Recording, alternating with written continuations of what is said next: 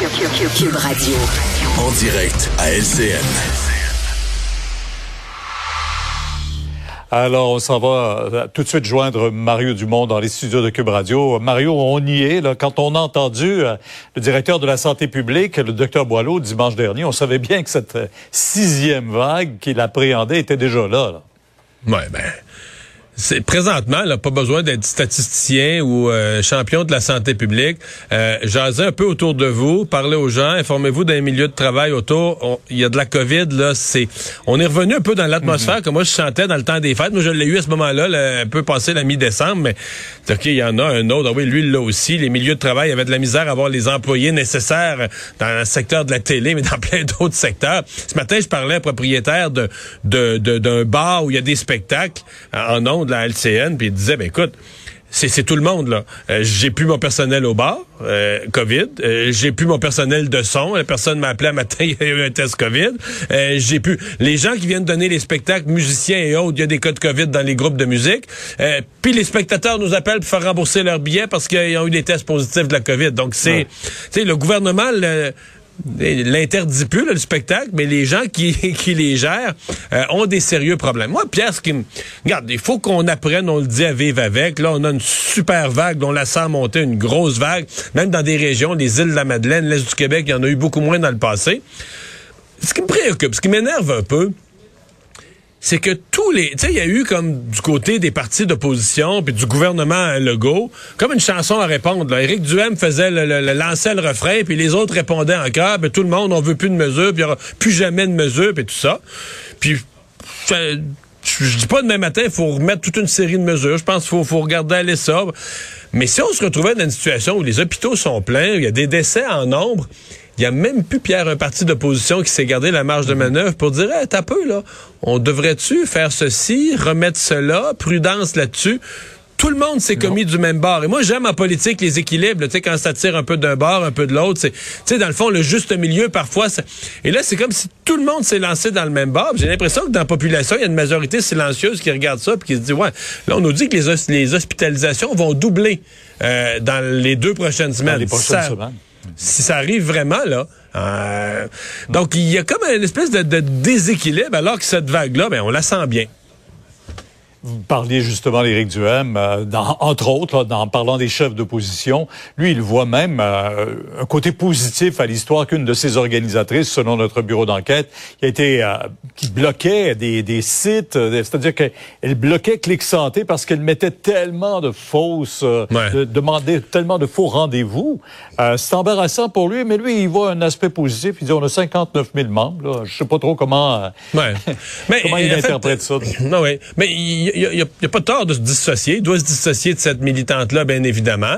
Puis on comprend bien, elle n'avait pas de poste officiel. Ben ça, c'est pas clair, clair non plus. Mais ça demeure, pour moi, là, c'est un cauchemar pour lui et c'est l'erreur qu'il a commise. Moi, qu'il y ait un parti conservateur au Québec, là, je pense que c'est quelque chose même que je trouvais souhaitable à terme. Mais là, c'est pas un parti conservateur. Là. Il a euh, créé son parti en misant au départ sur l'énergie. C'est pour ça qu'il y a autant de membres puis des dons. Il a misé sur l'énergie des complotistes. Puis là, ben, il veut sortir de ça. Là, il est pogné avec ça. Il est pogné avec ça. Et ça doit, sincèrement, ça doit l'empêcher de dormir, de dire, mais, tu sais, nous, on, les voit, là. Veux dire, moi, je reçois des, des, menaces, des invectives, puis tout ça. Puis là, on retourne dans les comptes de ces gens-là. Puis là, on regarde c'est qui a. Éric Duhem, Éric Duhem est mon héros, ah. tout ça dit, dans son membership, il y a sûrement des paquets de gens très raisonnables. il doit chercher les meilleurs candidats possibles. Mais tu dis, il y a aussi beaucoup de gens qui étaient des extrémistes radicaux complotistes, puis là, qui voient Éric Duhem comme un héros, puis qui disent, on va aller travailler pour toi. Ben, euh, faudrait pas qu'il en sorte trop comme cette dame-là. c'est loin d'être joli ce qu'elle a fait. Puis, il a soulevé un autre, euh, un autre aspect aujourd'hui sur le tramway à Québec. Il veut un moratoire sur ce projet-là. Ça aussi, ça va certainement Et ça, ça met de la pression sur le gouvernement, par exemple, parce que l'appui au tramway est plus assez fort à Québec. Là. Ouais. Euh, discrimination positive. On a vu cette offre d'emploi de l'Université Laval qui exclut les hommes blancs euh, sans handicap et tout ça, là, pour favoriser, dit-on, une discrimination positive. Ouais, c'est le point où ça va ça va trop loin. Je pense que tout le monde euh, dans la société de 2022, tout le monde accepte qu'on veut de la diversité, etc. Maintenant, quand tu es rendu à écrire noir sur blanc que tu exclus un groupe, euh, même si c'est un groupe qui a été majoritaire, tu dis OK, mais là le jeune parce que le jeune qui a 20 ans ou 21 ans ou 22 ans ou 25 ans là, qui, qui, qui est un homme puis qui est blanc, tu sais, il peut pas être responsable de ce qui est arrivé dans le siècle dernier puis de se faire dire mais toi tu plus le droit d'exister. Tu sais, fait que c'est là qu'il va falloir trouver la balance, surtout dans un milieu universitaire. Pierre, l'université Laval là, Mhm. a diplômé l'année passée 63% de femmes. De dire que les femmes sont exclues du milieu universitaire. Peut-être que dans les chaires de recherche, elles ont été sous-utilisées puis qu'il y a un rattrapage à faire. Mais de dire que les femmes sont exclues du milieu universitaire. au comité de sélection aussi de voir toutes les candidatures qui arrivent et de favoriser à ce moment-là aussi ces candidatures-là. Voilà. Mais là, tu d'écrire noir sur blanc que tu exclues euh, un ben groupe ou des gens, c'est, je pense que ça passe pas là. Mario, merci. Demain, 10 h sur LCA. Au revoir.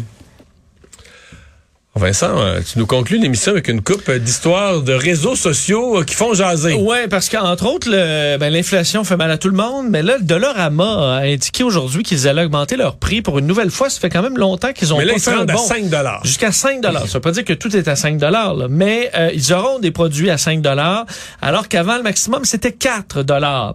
et là, on s'entend qu'ils se disent, de tout le monde parle d'inflation. Tu sais, si on a un coup à donner, là, ouais, c'est là. C'est le temps. L'opinion publique est prête à se faire dire, ben oui, tout le monde. Ah, effectivement. Sauf que tout le monde n'était pas tant prêt parce que je voyais sur les réseaux sociaux. Ça a mal réagi. Et il y en a qui sont vraiment en colère contre le Dollarama, euh, disant que ben, ça n'a plus de sens ce nom-là, Dollarama. Ça fait longtemps que c'est plus euh, uniquement à un dollar, mais beaucoup, beaucoup de colère envers euh, Dollarama. Certains qui veulent boycotter le Dollarama.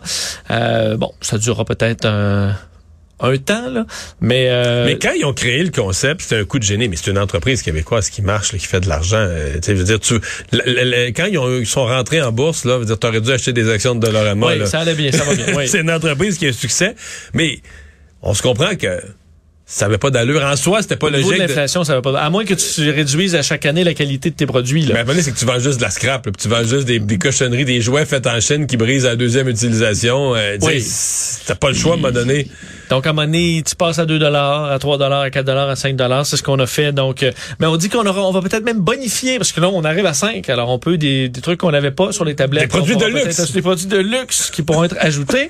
Et euh, l'autre histoire, c'est euh, notre L'autre histoire est plus rock'n'roll. On avait oublié James William Awad, là, donc lui qui avait amené un paquet d'influenceurs à Tulum là, dans la controverse en janvier dernier. ben là, on sait qu'il a des... Ses, passagers ont des ah, ben, amendes à payer. Des contraventions à pelleter. Là. Mais là, il lance un défi euh, de boxe au ministre, au ministre Omar Al-Gabra en disant je vous défie euh, dans un match de boxe de charité. Si vous perdez, je paie les amendes pour euh, ben je, paie les amendes et je donne un million de dollars à une charité. Et si lui perd, euh, si le ministre perd, c'est lui qui doit payer les amendes. OK.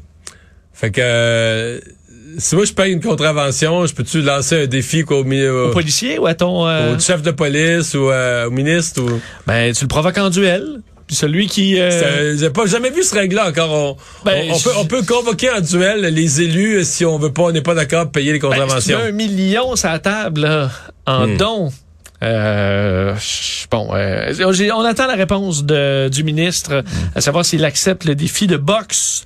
Euh, mais je voyais les retours. Mais si un, si un, gars de 300 livres veut pas payer ses impôts, ce qui peut convoquer en duel la, ministre Freeland, c'est pas ça que ça a de l'allure comme principe. Je pense pas, je pense pas que c'est un précédent qui doit se faire. Peut-être juste une connerie là. Mais une autre dans mais son M. Trudeau et, en a fait des combats de boxe là. Ouais pour des bonnes causes. C'était pas, pas, pour payer ou pas payer ses contraventions là. Non, ce serait, ce serait une première. un show pour euh, les bonnes heures. Il s'ennuie peut-être qu'on parle de lui, euh, M. Awad, mais là, c'est ce qu'il vient de faire. Merci Vincent. Merci à vous d'avoir été là. Rendez-vous demain 15h30.